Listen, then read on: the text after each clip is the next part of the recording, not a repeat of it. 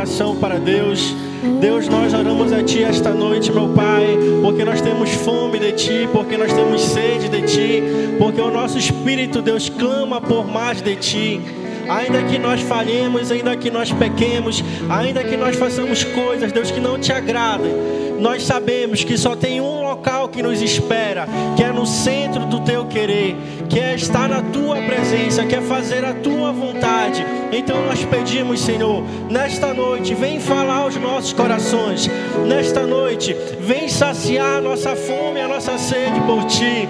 Deus, nesta noite, vem reafirmar em nossos corações o teu chamado para a nossa vida. Vem confirmar em nossos corações que nós somos teus filhos, que nós somos tuas filhas. Vem confirmar em nossos corações que nós estamos salvos em ti e que o pecado não tem sabor maior do que estar na tua presença e fazer o teu querer. Fala aos nossos corações, é o que nós pedimos, é o que nós te agradecemos em nome de Jesus. Amém e amém. Você pode sentar.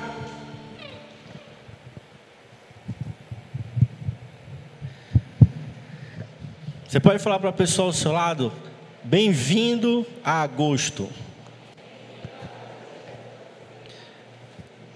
E se você conhece alguém que ainda não terminou julho, você pode mandar ao final do culto uma mensagem, dar uma ligada e falar para a pessoa: olha, julho já acabou, o culto está aguardando a sua presença. Deus está esperando você para juntos nós cultuarmos e celebrarmos a Ele.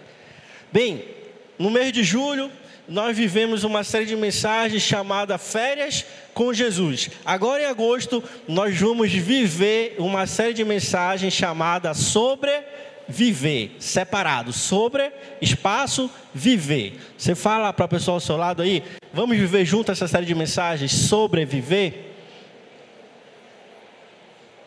E por que nós escolhemos essa série de mensagens? Porque o mês de agosto, ele é conhecido como o mês do desgosto. Por quê? As pessoas vão para julho e gastam aquilo que elas têm. Até aí não tem problema, mas elas gastam também o que elas não não têm. E então, quando chega o mês de agosto, ela ainda está vivendo o mês de julho. Aí chega o mês de setembro, ainda está vivendo também o mês de julho. Por quê? Parcelou as suas dívidas, pediu dinheiro emprestado, pediu dinheiro para o amigo, para o pai, para o irmão, para o primo, para o tio, e passa quase o resto do ano pagando a dívida de julho. Aí quando chega em dezembro, já vai fazer outra dívida por causa das festas de finais de ano, Natal, Ano Novo, e aí a pessoa vai vivendo de forma que ela não vive de forma abundante, ela vai sobrevivendo. Ela vai sobrevivendo a cada dia. Por isso nós escolhemos essa série de mensagens sobre viver, para mostrar a importância que nós temos em direcionar a nossa vida, para mostrar a responsabilidade que nós temos com a nossa vida como um todo, a nossa vida espiritual, a nossa vida amorosa, a nossa vida financeira, todas as áreas da nossa vida nós temos responsabilidade. Por isso, nós escolhemos essa série de mensagens. Até porque também João 10,10 10 fala que eu vim para que vocês tenham vida. Mas é qualquer vida? Não, é uma vida abundante. E é justamente sobre esse tema que nós vamos falar hoje. Queria que você abrisse a sua Bíblia lá em Ageu, Antigo Testamento, profeta menor, quase chegando já no Novo Testamento. Ageu, capítulo 2, versículo 9. Peguei na sua Bíblia, Ageu, capítulo 2, versículo 9. Se você não tem Bíblia, você pode acompanhar aqui pelo telão com a mim.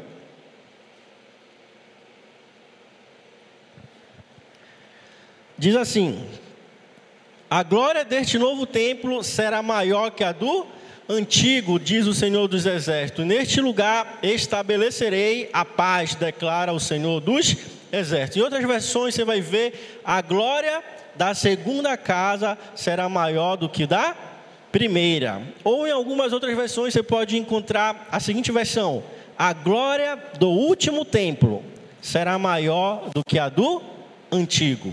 A glória do último templo será maior do que a do antigo. Mas a mensagem de hoje, ela tem como tema a glória da terceira casa. A glória da terceira casa. Até o final da mensagem você vai entender por quê. Então, qual é o contexto em que Ageu, o profeta Ageu, ele escreve esta profecia? Que a glória da segunda casa será maior do que a glória da primeira casa. Davi, o rei Davi, ele tinha um grande sonho. Ele foi um grande conquistador, ele unificou o reino, ele fez grande conquista, fez grande palácio, mas teve algo que ele não conseguiu fazer. Ele falou para Deus: Deus, eu quero construir um templo para ti, porque eu tenho onde dormir, mas a tua arca não tem onde descansar. A tua presença não tem onde descansar. Então Davi falou a Deus e Deus falou para Davi: Davi, você não poderá construir um templo para mim, mas o seu filho Salomão, ele sim irá construir um templo para mim. Então, após a morte de Davi, Salomão assumiu o reino de Israel e ele deu início à construção do conhecido Templo de Salomão. E esse templo, ele foi construído com muitas riquezas, com abundância de ouro, com abundância de matéria-prima. A Bíblia relata que Salomão mandou cerca de 80 mil pessoas para o Líbano para pegar cedros do Líbano, do Líbano para construir o templo. Dizem que foi uma das grandes desmatanças da época. Se fosse hoje, né, ia passar em todos os jornais. Floresta devastada, os animais estão morrendo, mas Salomão mandou cerca de 80 mil homens cortar cedro no Líbano. E haviam cerca de 5 mil trabalhadores construindo o templo. E a construção do templo demorou cerca de seis anos. Imagina, 5 mil trabalhadores, dia após dia, trabalhando durante seis anos para a construção do templo. E os relatos dizem que as paredes do templo eram banhadas a ouro. E o teto também era banhado a, a ouro. E nesse contexto, Salomão concluiu a construção do templo. Sem dúvida, era uma das maiores obras da construção humana daquela época. Talvez a obra mais bonita, porque a Bíblia fala que vinha pessoas de todo o mundo para visitar Salomão e conhecer o templo que ele havia construído. Mas, alguns anos depois da construção do templo, lá no final do, no, no fim do reinado de Salomão, ele fez algo que não agradava a Deus e acabou, após a sua morte, com o reino sendo dividido. Então o reino se enfraqueceu. E pouco tempo depois, os babilônios invadiram Israel. Então Israel passou 70 anos no cativeiro. E após o retorno desses 70 anos do cativeiro, com a destruição do templo de Salomão, com a destruição do templo de Deus, onde os judeus adoravam a Deus, começou-se um processo de reconstrução do templo. Então você vai ver lá no livro de Esdras, ele trazendo o povo de volta para Israel. Então o povo havia sido levado como prisioneiro. Agora Esdras estava trazendo de novo o povo para morar em, em Israel. E você vai ver no livro de Neemias, Neemias reconstruindo os muros com a ajuda do rei Ciro. E posteriormente você vai ver Zorobabel sendo responsável pela a reconstrução do templo. E é nesse contexto de Zorobabel reconstruindo o templo que Ageu, no capítulo 2, no versículo 9, ele fala aquela profecia: que a glória da segunda casa será maior que a da primeira. Mas como é que estava então essa reconstrução? O que, é que estava acontecendo? Por qual motivo Ageu falou que a glória da segunda casa seria maior do que o da primeira? O que, acontecia? Imagine, o povo estava 70 anos no cativeiro, então eles não, eles não tinham riquezas acumuladas, mas eles necessitavam reconstruir o templo. E o que aconteceu? Eles começaram a se reunir e com seus recursos próprios começaram a reconstrução do, do templo. Mas veja a diferença: o templo de Salomão foi construído com a força do, do Estado. O rei Salomão ele pedia que todos os reinos que estavam abaixo dele mandassem riquezas para a construção do templo. E Davi, o seu pai, já havia feito o acúmulo de muito ouro, muitas riquezas, para deixar para Salomão construir o, o templo. Agora não, agora o templo estava devastado. E quem estava reconstruindo o templo era o povo, com seus recursos escassos. E a Bíblia ela fala que as pessoas que ainda estavam vivas e que conheciam o esplendor do templo de Salomão, elas choravam ao ver o templo que estava sendo reconstruído por Zorobabel. Por que elas choravam? Porque não chegava nem perto do esplendor, não chegava nem perto em, tem, em termos de glória daquilo que havia sido construído. E pelo motivo disso, o povo começou a, a se desanimar. O desânimo foi tão grande que, por cerca de 18 anos, as obras simplesmente pararam. As pessoas não tinham ânimo, não tinham força para continuar a construção. E então as obras pararam. Então, com a intenção de animar o povo, de dar ânimo ao povo, o profeta Ageu, ele falou que a glória da segunda casa seria maior que a da primeira. Só que as pessoas entenderam, talvez, por um sentido errado. Ele não, estava, ele não estava falando que a glória da segunda casa seria maior do que a da primeira, porque haveria muitas riquezas. Não. Se você abrir a sua Bíblia lá em Mateus capítulo 12, versículo 6, você vai ver que Jesus Cristo, o Deus encarnado, ele pisou no templo reconstruído por Zorobabel. Então, por que a glória da segunda casa seria maior do que a da primeira? Não era por uma questão de beleza externa, por uma questão de beleza construída à mão humana, muito ouro, muito dinheiro invertido e pedras preciosas e prata. Não, não era por isso. Era porque o próprio Deus, Jesus Cristo, o Messias, havia pisado no templo reconstruído. Por isso a glória da segunda casa foi maior do que o da primeira, porque o próprio Deus pisou nela.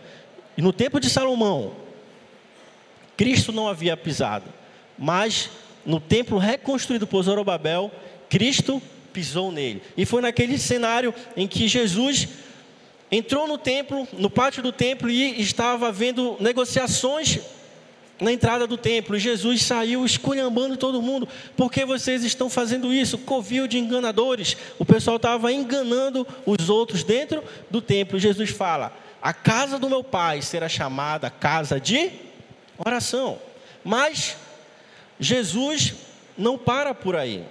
Ele fala: vocês podem derrubar esse templo, e em três dias eu o reconstruirei.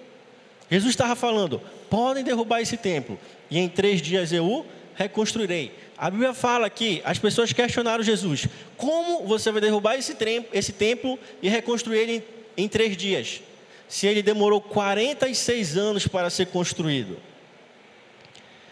O que você falaria para Jesus? É óbvio que Jesus não estava falando do templo físico, ele estava falando agora de uma nova ordem que estava sendo instaurada na vida do seu do seu povo. O que, que ele estava querendo falar? Quando ele falou dos três dias, ele estava apontando para aquele período da sua morte e ressurreição.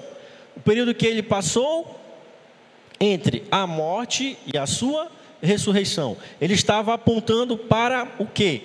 Para aquilo que o profeta Estevão falou lá em Atos capítulo 7, versículo 48, que ele fala assim: A nova casa do meu pai não será construída por mãos humanas. A, a nova casa do meu pai não será construída por mãos humanas. E se você pegar sua Bíblia lá em 1 Coríntios capítulo 6, versículo 19 e 20, fala assim: Acaso não sabem que o corpo de vocês é santuário do Espírito Santo que habita em vocês e que, lhe foi, e que lhes foi dado por Deus e que vocês não são de si mesmo? Vocês foram comprados por alto preço, portanto, glorifiquem a Deus com o corpo de vocês. Então, o que que Jesus ele estava falando? Ele estava falando o quê? Agora não se preocupem mais com o templo físico. Não se preocupem mais com o templo de Salomão, não se preocupem mais com o templo construído por Zorobabel, porque agora eu não irei mais habitar em templos construídos por mãos humanas, eu irei habitar em vocês. Vocês são o meu templo, vocês são a minha casa. Por isso o título da mensagem é A Glória da Terceira Casa. A primeira casa foi o templo de Salomão. o segundo por um tempo, a segunda casa por um tempo foi o templo reconstruído por Zorobabel. Mas a terceira casa é a última casa que Deus irá habitar. É a última casa onde Deus vai viver. E essa casa se chama eu e se chama você.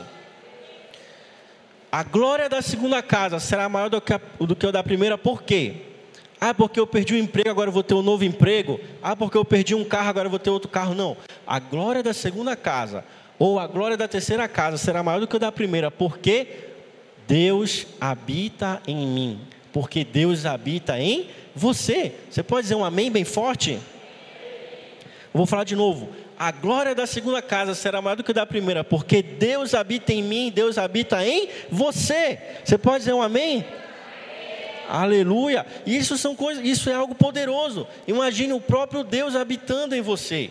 Imagine que coisa grandiosa é você ter Deus vivendo em você. Mas eu queria agora compartilhar com você dois pontos para que a gente possa encerrar a mensagem. O primeiro ponto é a negligência de Salomão acerca do templo de Deus a negligência de Salomão acerca do templo de Deus. Você sabe que Deus ele havia dado orientações para os reis de Israel. Uma das orientações que ele deu foi: não acumulem muita riqueza. Salomão talvez foi o rei que mais acumulou riqueza de todos os reis de Israel. Outra orientação que ele tinha dado: não se casem com muitas mulheres. Quantas mulheres Salomão teve? 700. E quantas concubinas? Trezentas. Somando tudo, teve mil mulheres. E não se esqueçam também das, das sogras. Brincadeira. Mas Salomão teve muitas mulheres e eram de povos que não eram judeus, o que atrapalhava muito a sua vida, e foi por conta disso que ele veio a a cair, porque cada mulher pediu para construir um templo que adorasse o seu próprio Deus. E Salomão foi fazendo a vontade de cada uma delas, ao ponto que Deus se entristeceu com Salomão. E então a descendência dele não teve mais a mesma glória que ele teve.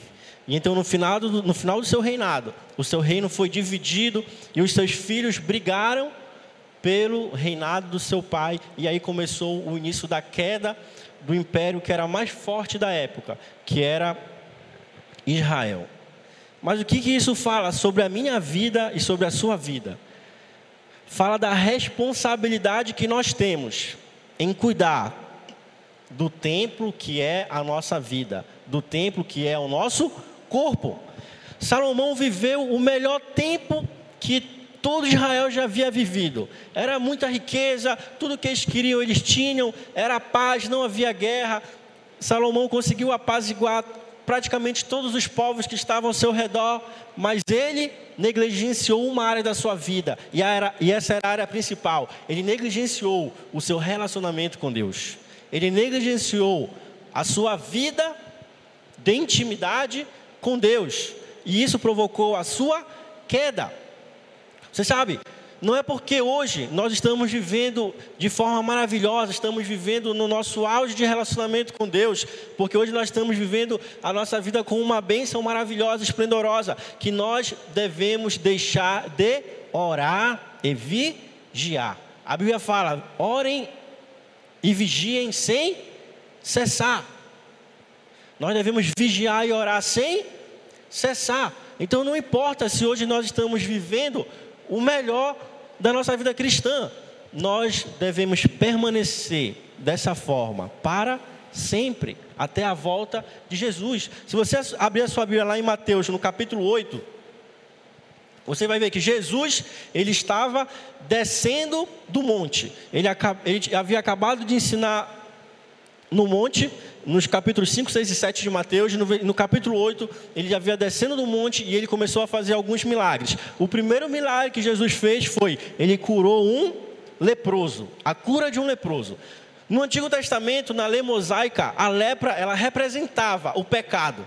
Então, Jesus ele estava falando o que ao curar aquele leproso? Ele estava falando, eu vim para tirar o pecado do do mundo, eu vim para tirar o pecado da sua vida, eu vim para tirar o pecado da vida do meu povo. Logo em seguida, Jesus, ele fez uma outra cura. Ele estava lá em Cafarnaum e um centurião veio, chamou ele e falou: "Meu servo está paralítico e ele está sofrendo muito". E Jesus foi e curou aquele servo paralítico.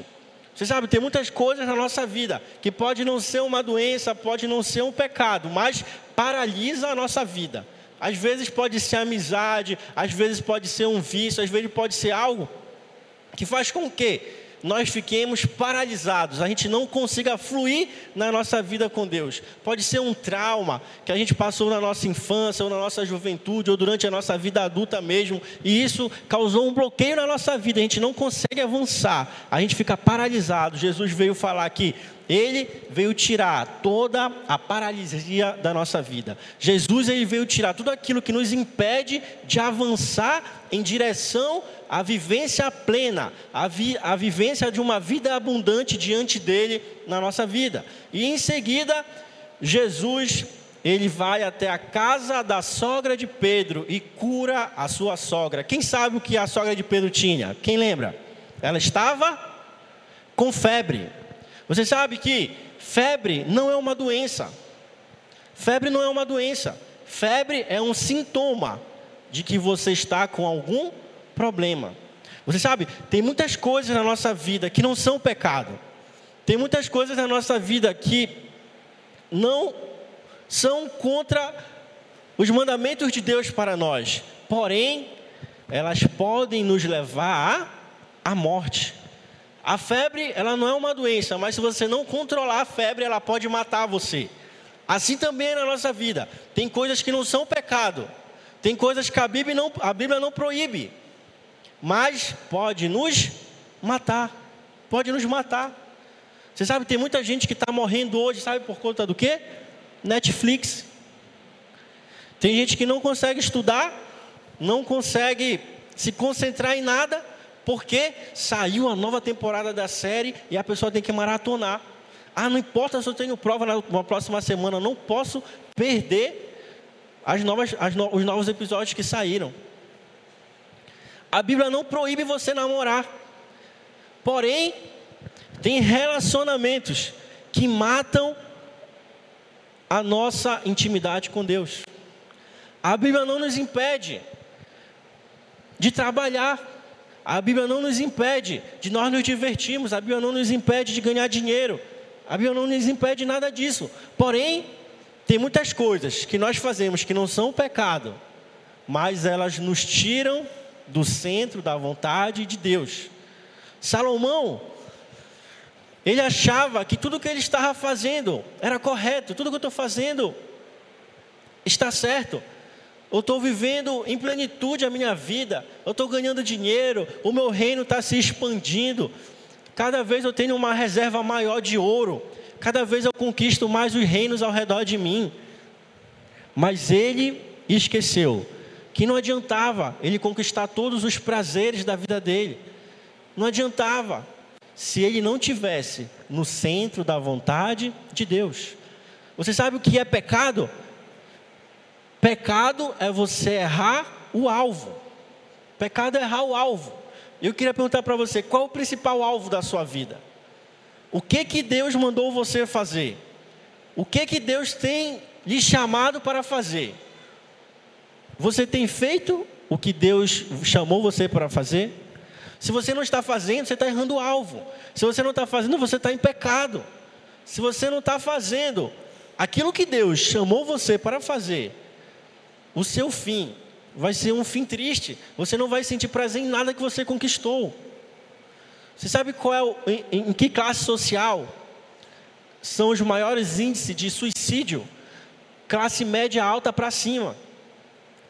Não importa se as pessoas têm todo o dinheiro do mundo e tudo aquilo que o dinheiro pode comprar, se elas não têm o objetivo correto pelo qual viver, nada disso vale.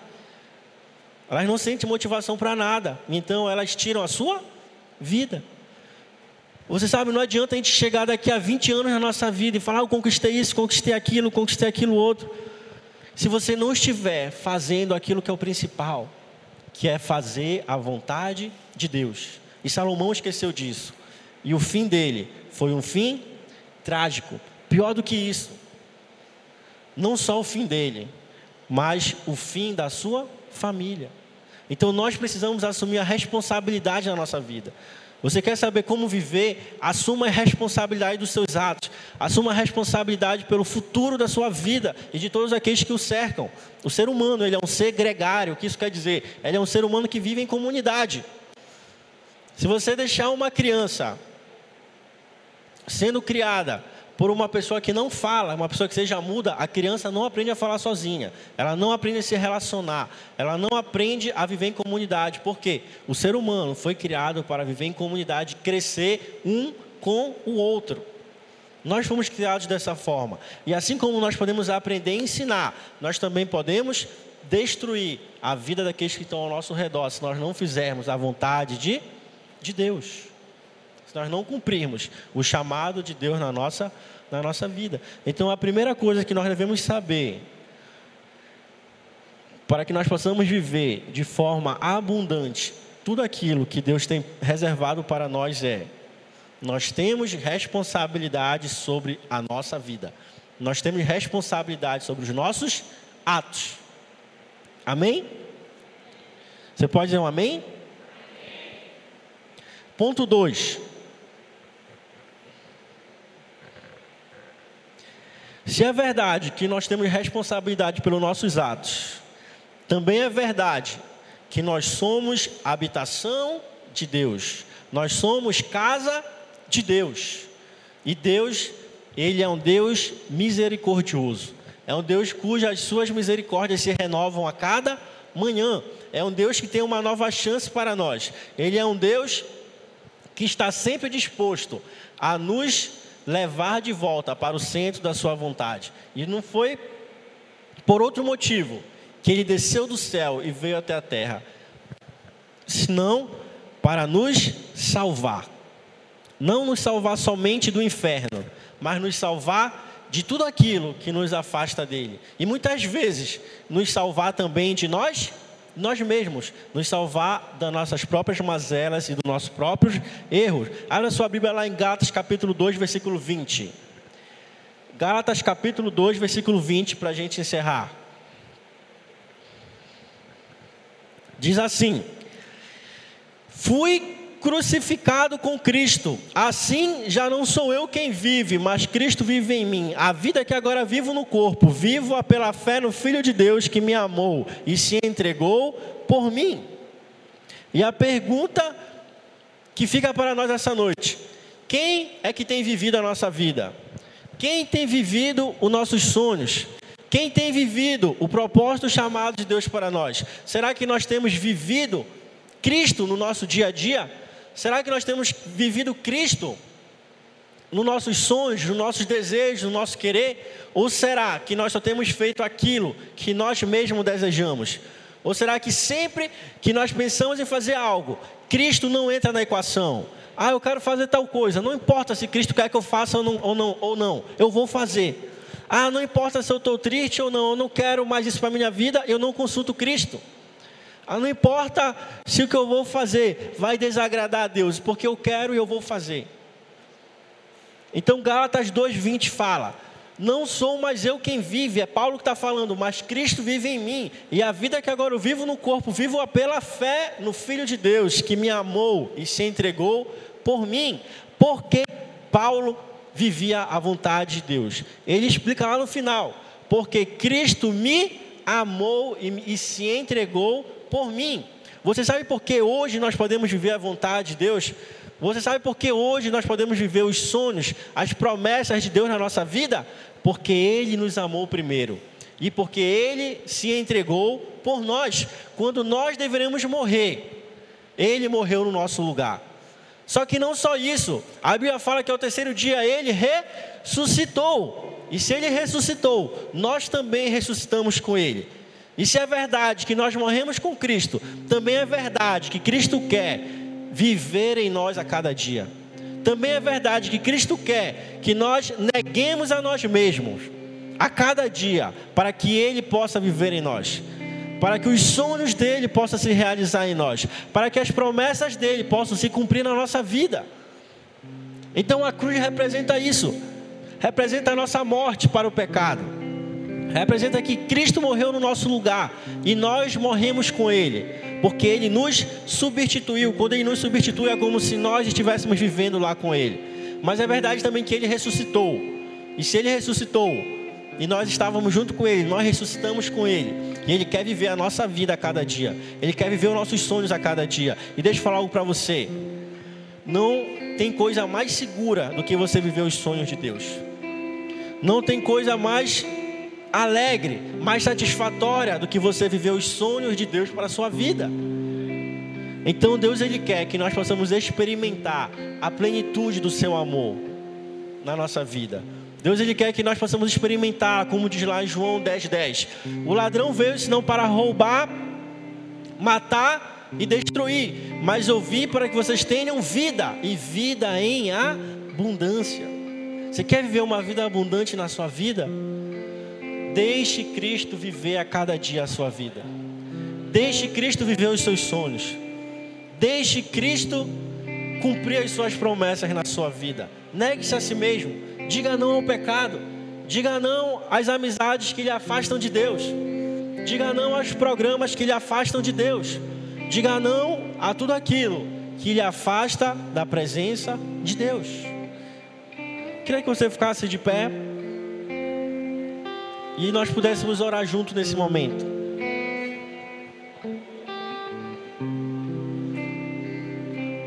Feche seus olhos.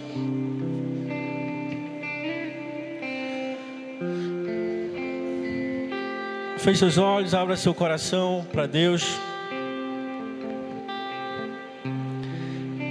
Comece a falar com Deus agora.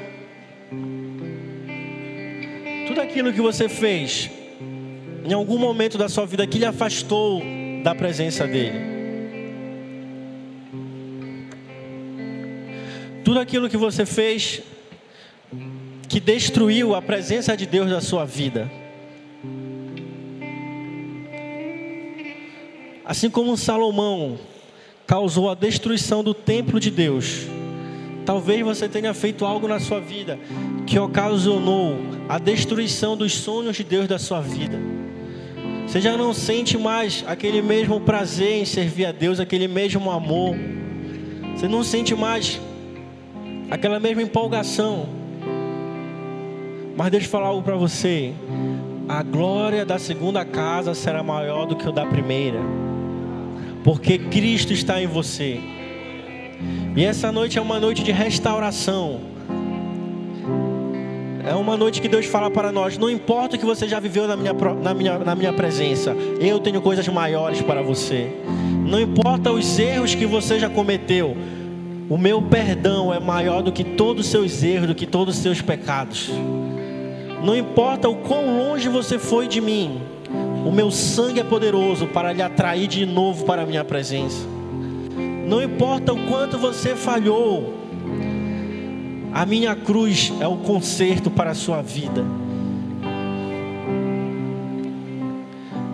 Eu queria que você falasse isso para Deus e falasse para Deus agora: Senhor, eis-me aqui, eis-me aqui, Deus. Restaura os teus sonhos na minha vida, restaura a tua presença na minha vida, restaura o teu amor na minha vida, restaura o teu chamado na minha vida. Deus, nesta noite nós oramos a Ti, meu Pai e te pedimos, Senhor, que assim como o Senhor falou por meio do profeta Ageu, que a glória da segunda casa seria maior do que o da primeira, não porque ela seria muito bonita, não porque ela teria muito ouro, muitas riquezas, mas porque a tua presença habitaria nela. Deus, nesta noite eu te peço que a tua presença venha restaurar a tua imagem, a tua semelhança na minha vida. Que a tua presença venha restaurar, Deus, as tuas promessas, o teu chamado. Venha restaurar, Deus, o ânimo em te servir. Venha restaurar, Deus, o desejo por viver em santidade, o desejo por viver em obediência, o desejo por viver uma vida abundante diante de Ti. Os teus sonhos se cumprirão na minha vida, as tuas promessas se cumprirão na minha vida, porque ainda que eu seja infiel, o Senhor é fiel. Porque eu sei, Deus, que aquele que começou a boa obra na minha vida, ele é fiel para terminar. E eu sei, Deus, que o Senhor tem o melhor desta terra para mim. Que o Senhor morreu por mim naquela cruz para que eu pudesse ter a melhor vida possível aqui nessa terra. É isso que nós te pedimos, Deus. É isso que nós te agradecemos. Em nome de Jesus. Amém e amém.